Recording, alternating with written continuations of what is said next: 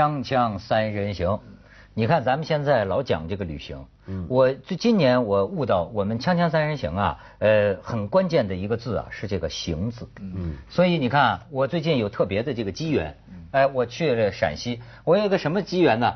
走遍了八百里秦川，哦，向东四百里，向西四百里，等于是八百里这个所谓八百里秦川呢，我就我整个坐在车上，坐坐坐坐坐车走过来。我就是呃去了宝鸡，我刚从宝鸡回来。哦哦。宝鸡，我跟你讲，宝鸡最最最重要的一个，对我们来说最重要一个地方什么？周原，青铜青铜博物馆。据说全国一半的青铜器就在这个宝鸡这博物馆。台北故宫那几件毛公鼎，什么散氏盘，都出于宝鸡。周周人的老家，周人的老家这个周原就在宝鸡，所以这个青铜器博物馆呢。呃，开了一个眼，呃，这这个，所以说这不是咱们的话题，但是我想也给你给你们看一下，就是过去我们说的，你今天我们见到的青铜器都是那种锈的嘛，都是都都已经锈成，有的是黑的，有的是绿的，有的是蓝的，但是不是都说嘛，说这个青铜器刚出来的时候，刚出锅的，不是当年刚做好的时候，不是这样的，是金光闪闪的，是。当时青铜器有个名称叫吉金嘛，吉祥的吉，金子的金，它是铜器嘛。新的的时候，就当年的时候，几千年前的时候是金色的，但是我们一直没有机会看到嘛。我们看到的是铜锈，绿。可是在这个博物馆有了，因为呢，几个农民一锄头凿了一个洞，在二零零几年的我忘了，二零零几年的一锄头凿开一洞。这个洞啊，为什么那些锈了呢？因为埋在土里或者埋在水里。嗯，这个是当年逃走的时候，什么贵族啊，叫来吧还是叫什么什么贵族，他把等于青铜器给藏在里边，所以里面是空的。那是什么地方？里面是空的。里面什么里面啊？一个窑洞里面。窑洞。一个就是他封存的，他把他们家，他可能逃难之前把他们家的青铜器封存在这个洞里，所以就是空的嘛，空的这样就有机会。你看到了它原本的金色，是空的，反而会有空气会氧化啊！哎，它一直是密封的，但是等你看到了，不就已经氧化了吗？不，呃，不是，等我们看到，它也经过一点除锈，你可以看看啊。来，你看啊，然后你看这张，这张就下边这五个农民立了功嘛，一锄头刨开，当时就是这样，也是有点锈啊。但你仔细看，左边这个，对，但你经过一些经过一些必要的简单除锈之后，你看下边，我现在博物馆看到，哇，这就是极金。就青铜器的这个金，你知道吧？然后呢，你再看下边，这个是这个馆里很有名的那个呃一件东西，这个就是那个折折弓，叫折弓，就是这个青铜器的这个精品，说是一百多件动物，就非非常国国就完全是国宝，就是在那儿。但是我就说咱们这个开开这个眼，我呀这个朋友带着我，我说我想找一方这个清净地嘛，咱们现在逃避现实嘛，我是到秦岭去，你知道吗？翻过秦岭很壮观啊，对，一座一座的，因为你翻过秦岭，气候就变了，对，你就到了陕南了，对，到了陕南就是修复很多，小江南了，就南方，秦岭淮河南北方嘛，对，一下空气就湿润了，对，然后呢，我到了一个县，到了一个县呢，这个县就是重庆嘉陵江的源头之地，嗯，叫做凤县，凤凤凰的凤，叫叫凤县，这个县呢，哎呀，我这也是觉得。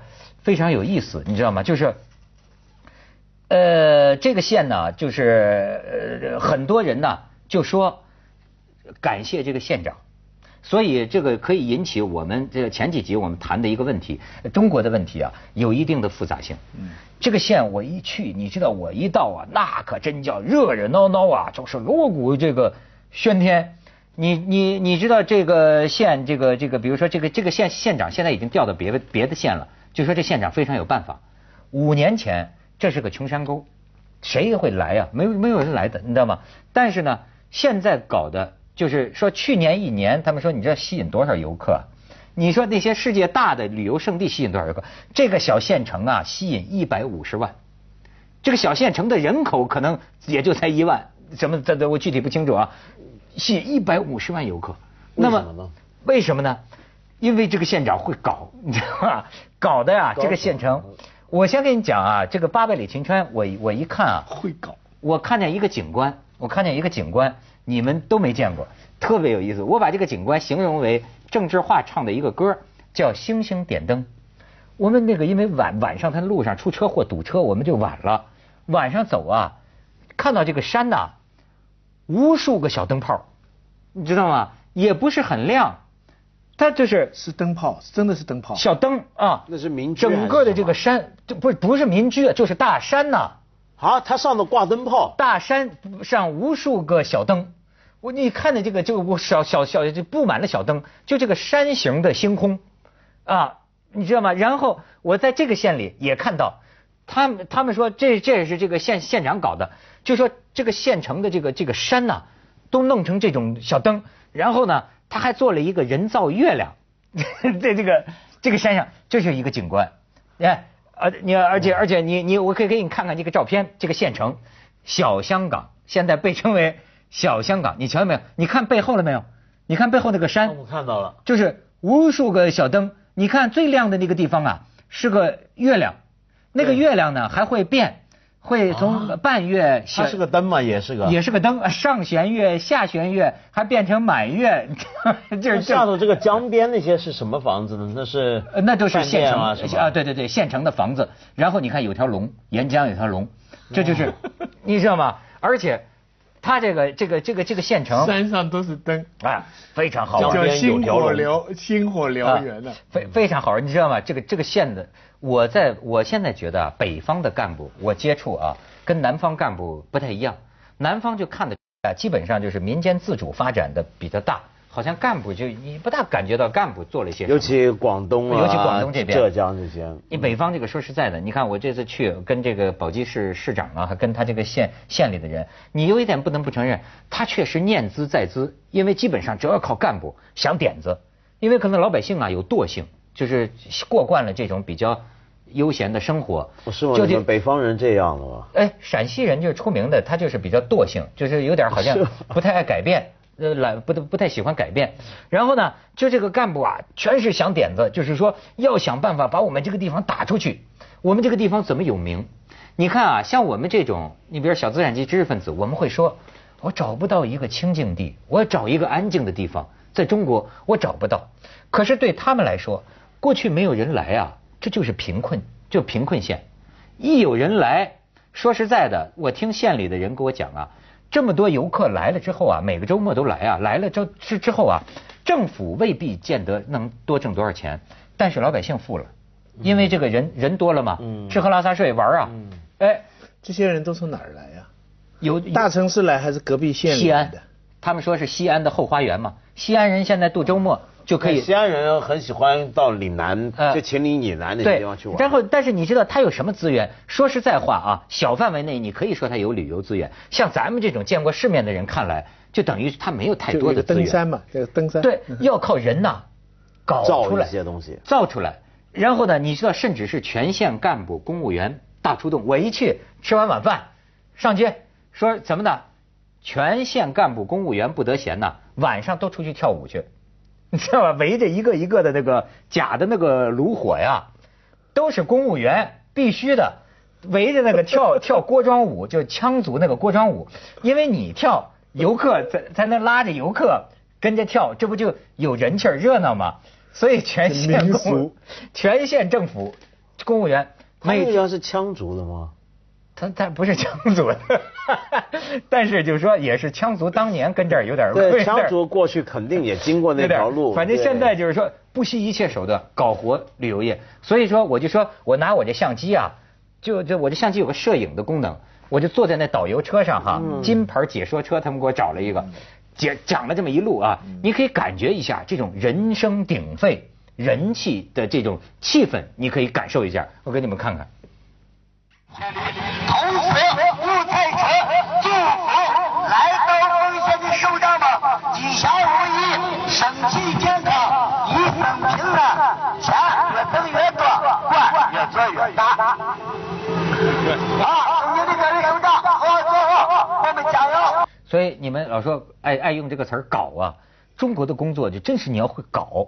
你像这个县，我就觉得他就是这个他会搞。他原本这么一个穷山沟。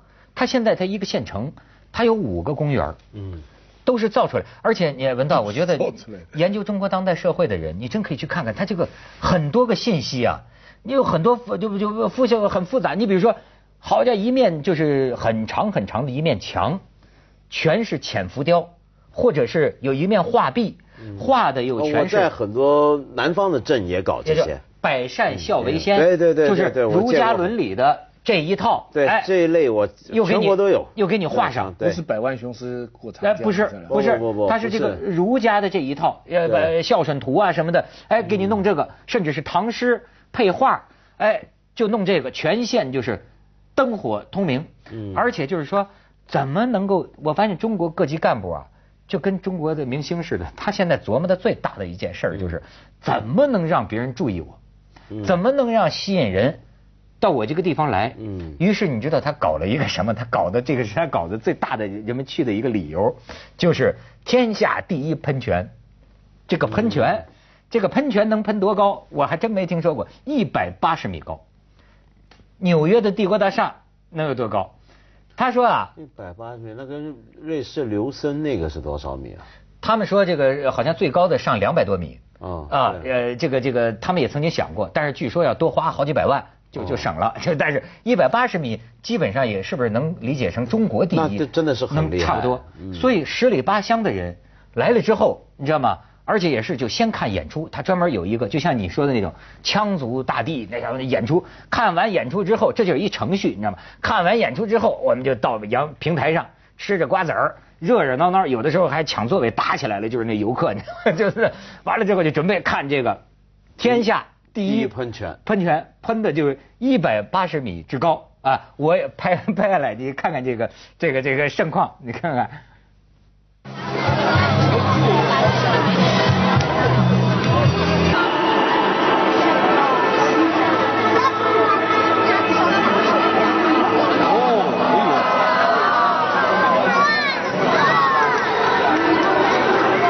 到一百米了，这超了，深度超多了。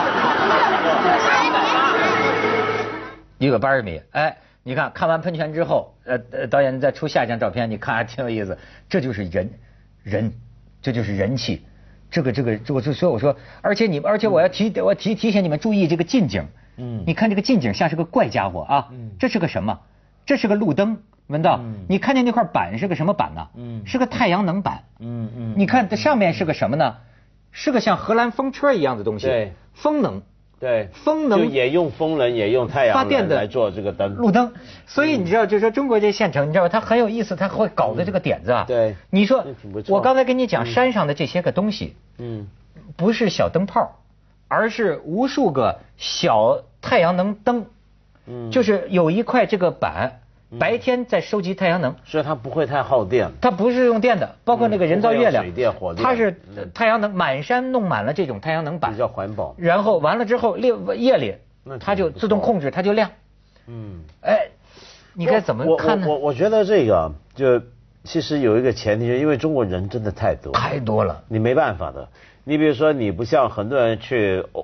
比如说，你说的中产阶级知识分子老在歌颂人家欧美，人家小城镇生活也不大搞，但人家就安安乐乐、自自在在，那不就行了吗？比如说美国很多这种啊，其实就一个镇上才几百户人，对不对？那也不出名，也不在乎外头人来不来，自己种种地，那不就得了吗？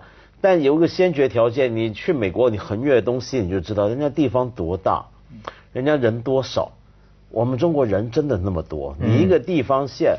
动辄就几十万人、百万人的，那你怎么办呢？那你真的需要去弄一些东西。就是就是说通俗一点，就需要有不同层次的文化旅游这些的。真的很需要。就是说你你从当地经济的发展，你很很可以理解。嗯。但是你当然你从美学上去讲，你从旅游上来讲，有时候也蛮有点心酸。我看这个场面，但是你知道现在这个你说他是四川呃西安人去度假的一个地方吧？西安最近自己要投资五百亿，要建一个大皇城，你知道吧？对，要把整个这个古城古城重建。目前碰到的最大的障碍是，他要把古城现在四五十万人口要减半，要迁出去。迁出去，可是现在里边有很多回民，他们不愿意走，他们一定要住在清真寺边上。清真寺边上有他们的商业，虽然从现代的科学的角度来讲，那些城区应该改造，很脏或者什么，而且而且这个大皇城这个计划也是非常高，但是国家又有政策，对，尤其是对少数民族不能强行拆迁，所以西安的这个辉煌的方案啊，现在在很困难的进行中。但是我看了一点图啊，这个所谓霸气啊什么，我真想他们应该多做点功夫，就是找回来，因为因为很怕花了多少亿啊，盖出来的一个，就像我们现在常常看到有有皇帝陵啊之类的东西，因为这个东西中国。不仅是原物没保存，连连画、连资料都很多都没有。你到时候现在凭现代人的想象，花那么多钱盖的那个东西，小县城我完全可以理解。他们其实它不是一个是人造一个旅游点。对，在一个旅游资源缺乏的省份，他造了一个人造的旅游点，所以他这个努力是可以钦佩的。嗯，在某种程度上，尤其是在科学上用的道理。当然了。这个我跟你说，你看那个喷泉，我我自己就觉得呢，就这个心情啊，真的就是很矛盾，很矛盾，就是你呃，就是说它是好，它确实它这个发展的经济，而且很重要，而且我甚至脱贫这点对对，而且而且我甚至这个真正矛盾的一点是什么呢？你知道，就是说会不会是这样？嗯，采菊东篱下，悠然见南山。这个在中国不，这个不是中国人的趣味，这个是否是中国少数文人的趣味？要讲中国大多数人的趣味，是不是热闹？就像那天咱们跟王小帅导演在谈，就说我说中华民族真的国民性是什么？好像我们说的那些啊，是不是一些儒家的知识分子的情趣？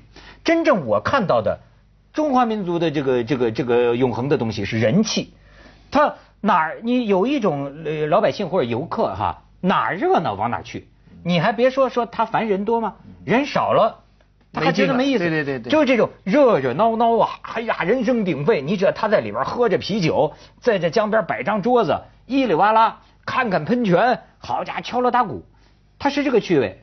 你也许小资产阶级知识分子，你你可能不适应，你想找一个悠然的、安静的地方。热闹呢，其实全世界到到处也都有自己不同的热闹。比方说德国人。喜欢在一个大厅里喝啤酒，对吧？公园里喝啤酒，全部坐长凳。啊，你说呢？他他也不是说像你说的，在一个安静的地方喝。意大利人更喜欢在大街那个斜斜的，你比如罗马、西班牙广场，那么多人坐在那里，还不就凑个热闹吗？那广场上也没什么，所以好像也都有，但是始终这个中间还是有些不同。呃，不一样的地方是，我觉得德国人平常。都不总是那么热闹，对，他们一年就他们的热闹呢，他们也喜欢热闹，但他们不是总是喜欢热闹。中国人比较大的特点，我们永远热闹。哎，对，我们这个就，你比如说，我举个例子，有时候你到一些国外的那种什么度假酒店、度假村呢，什么人家很安静的地方啊，人家吃饭啊什么都很安静，比如两夫妇一家子安安静静想休闲一下嘛。你一看到中国游客来就不一样，因为那个架势十来个人一家人说。哎，小妹怎么不不吃这个？这个好吃啊，这个吃啊，是是是是，就整个餐厅你就只听到那些他们在说话，对不对？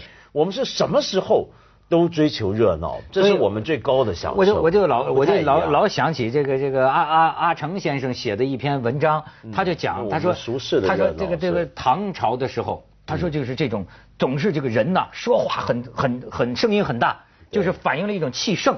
他倒觉得香港今日的香港，他往往在一些小大排档里，他能感受到这种热火朝天，就是不是就说就说中国人就会喜欢这个东西？我觉得是，我觉得是。中国大概是喜欢这个。锵锵三人行，广告之后见。